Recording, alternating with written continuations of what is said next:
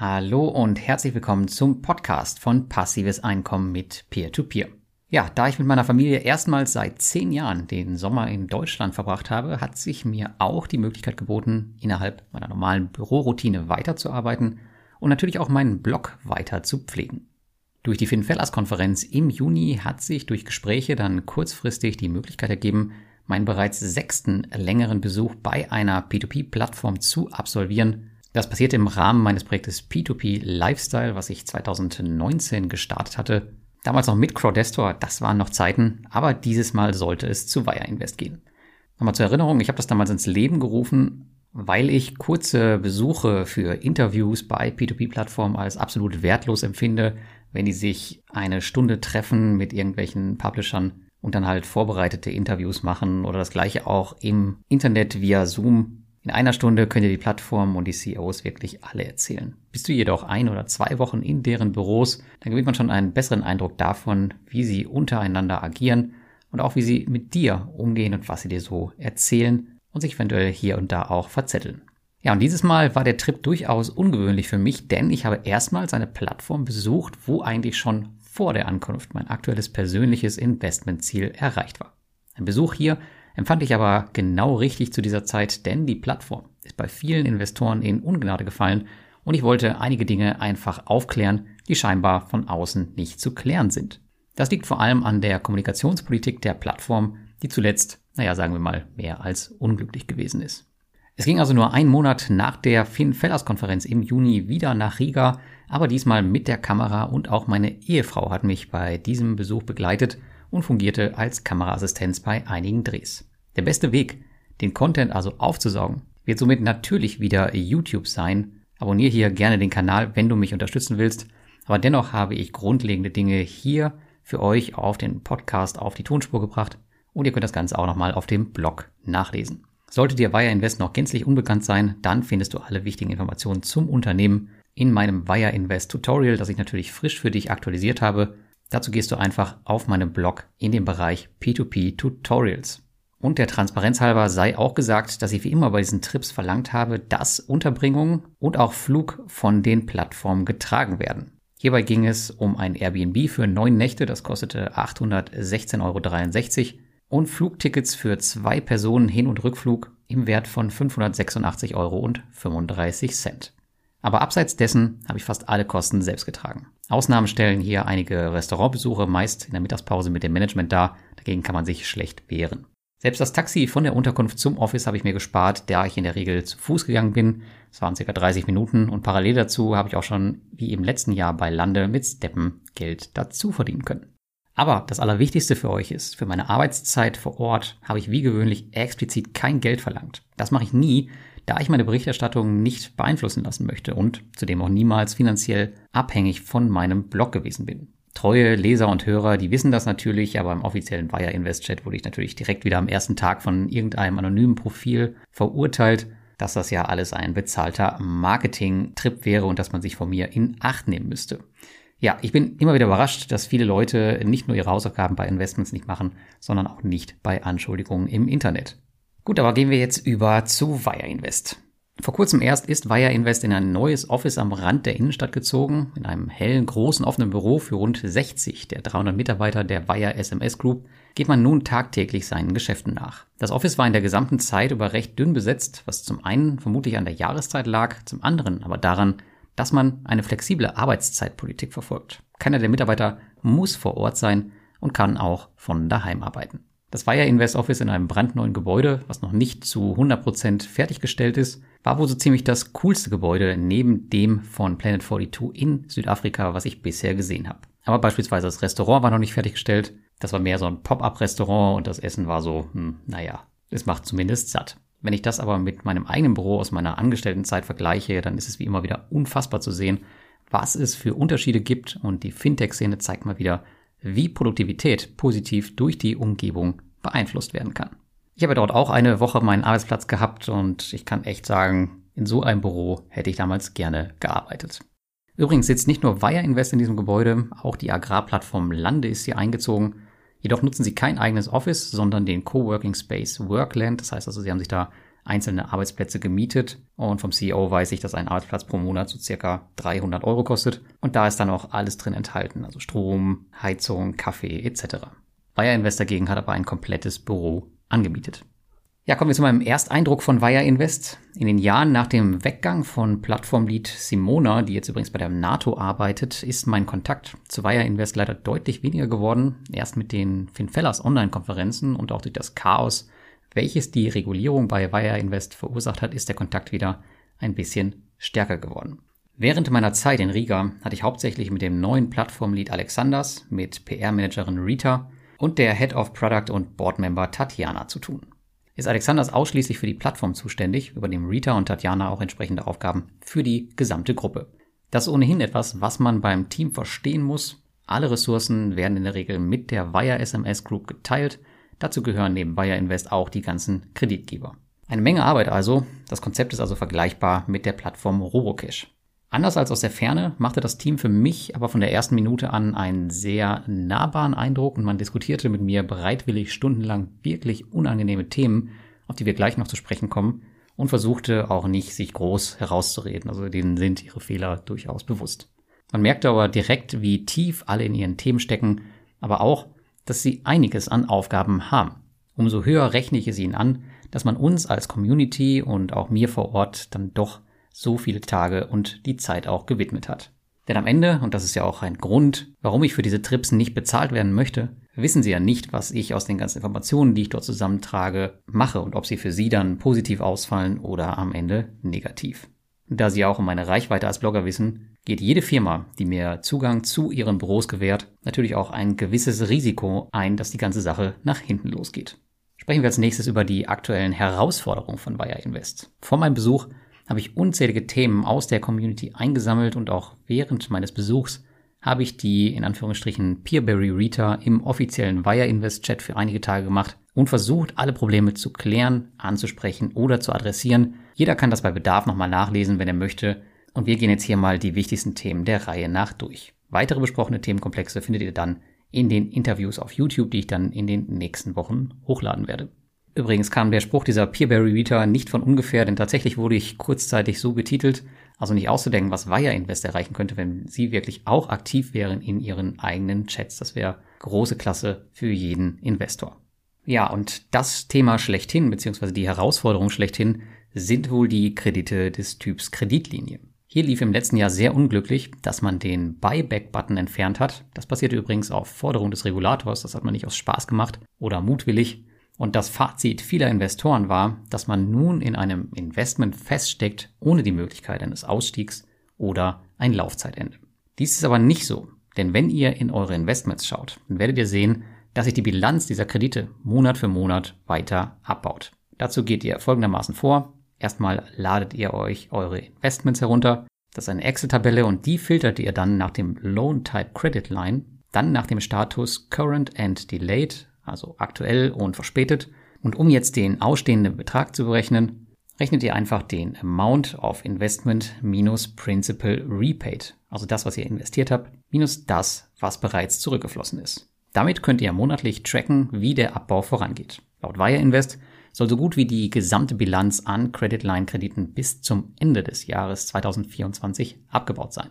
Leider haben sie auch das nicht ordentlich kommuniziert und so kam es zu viel Unmut unter den Investoren. Ich kann aus der Beobachtung meines eigenen Portfolios aber bestätigen, dass der Abbau voranschreitet. Mittlerweile ist der Anteil der alten Kredite vom Typ Kreditlinie bei mir persönlich zu vernachlässigen und beträgt lediglich noch ca. 1500 Euro von einem 13.000 Euro Portfolio. Zudem gibt es auch noch ganz normal weiter Zinsen auf diese Kredite und das auch nicht zu knapp.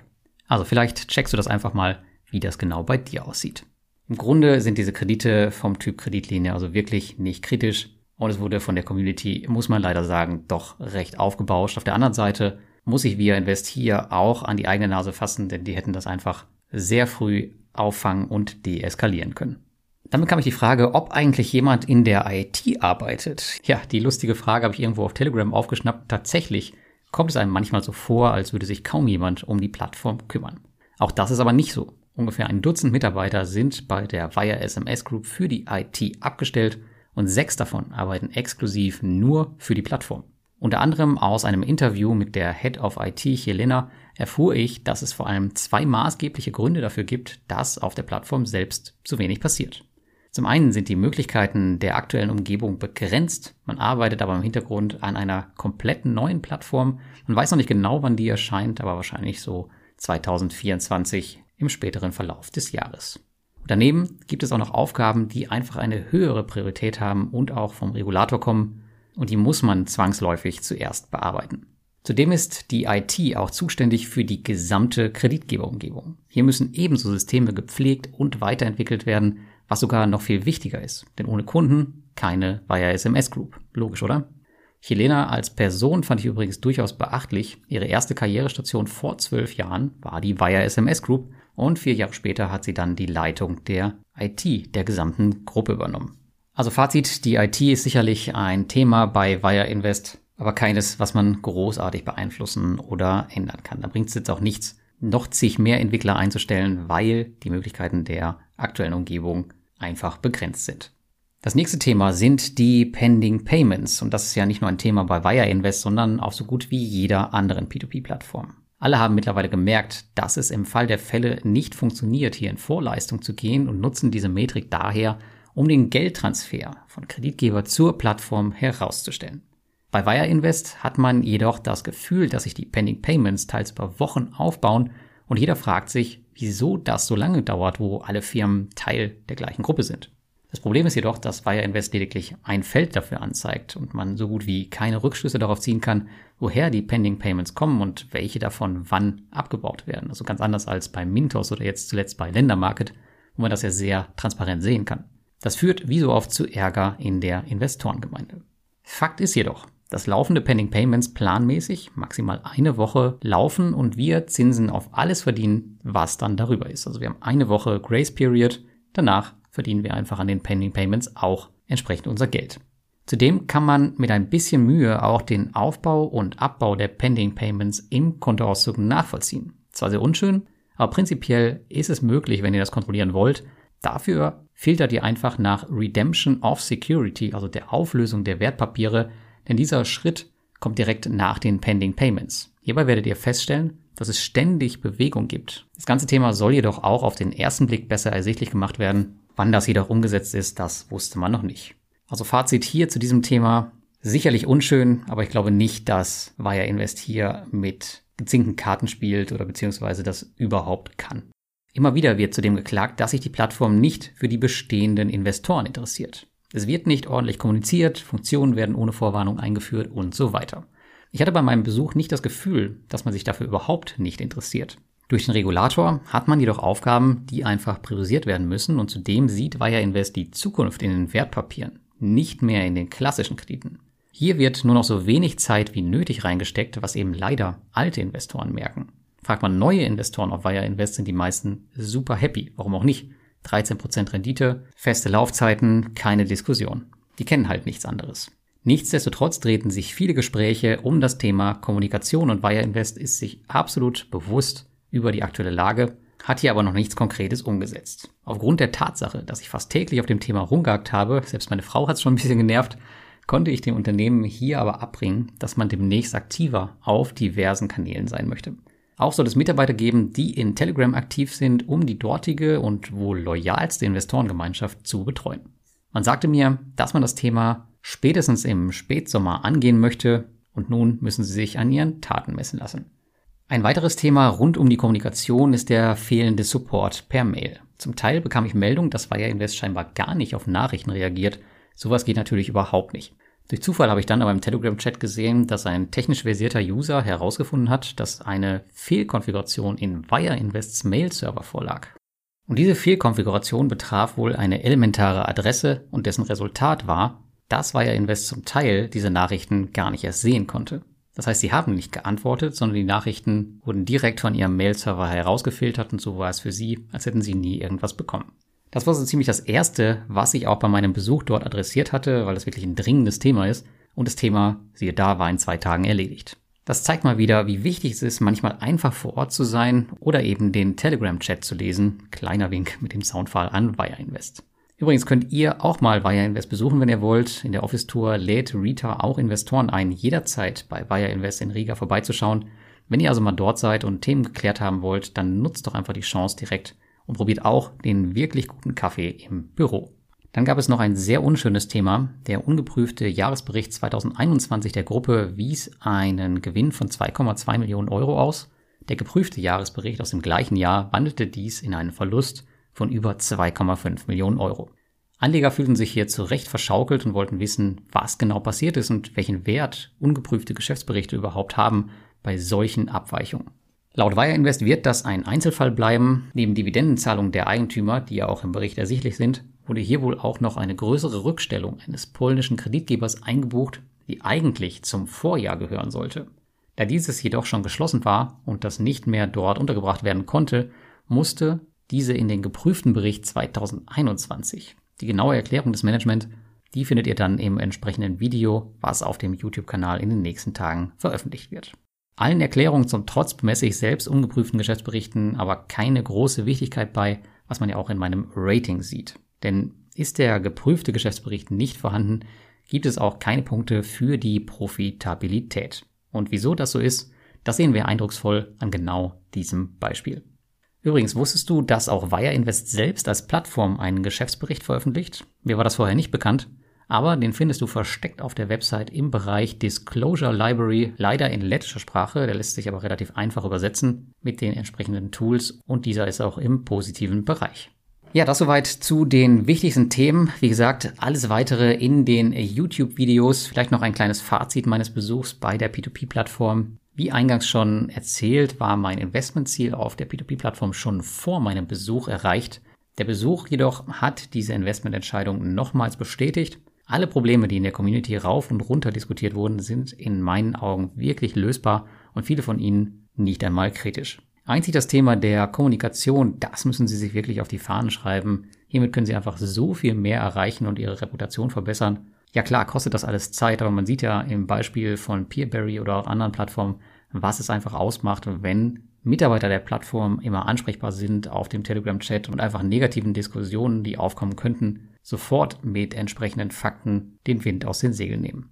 Ob ich mein Investment über den Zielbetrag jetzt hinaus erhöhen werde, das habe ich noch nicht entschieden, aber zumindest steht aus meiner Sicht dem erstmal nichts entgegen. Stand heute sehe ich Wire Invest als solide Investmentoption mit attraktiven Zinsen an. Abgesehen von dem Regulierungschaos im letzten Jahr war die Plattform über die Jahre auch absolut stabil und kein einziger Investor hat auch nur einen Cent verloren. Dass dies nicht selbstverständlich ist, werden ebenfalls heute viele Investoren bereits wissen. Suchst du also eine solide Alternative für dein P2P-Portfolio und bist noch nicht auf Wire Invest investiert, dann solltest du dich einmal grundlegend darüber informieren und entscheiden, ob es für dich eine sinnvolle Erweiterung sein könnte. Alteingesessenen Investoren, die Wire Invest aufgegeben haben, sollten sich das Thema ebenfalls nochmal überlegen. Aber das ist nur meine Meinung. Bedenke bitte, deine endgültige Investmententscheidung, die triffst du selbst und trägst auch das damit einhergehende Totalverlustrisiko, was jede B2B-Plattform nun einmal mit sich bringt. Lass mich doch mal auf dem Blog wissen, wenn du Lust hast, ob du auf Wire Invest investieren wirst oder es vielleicht schon bist. Deine Meinung zu meinem Besuch dort und dem Fazit würde mich wirklich sehr interessieren.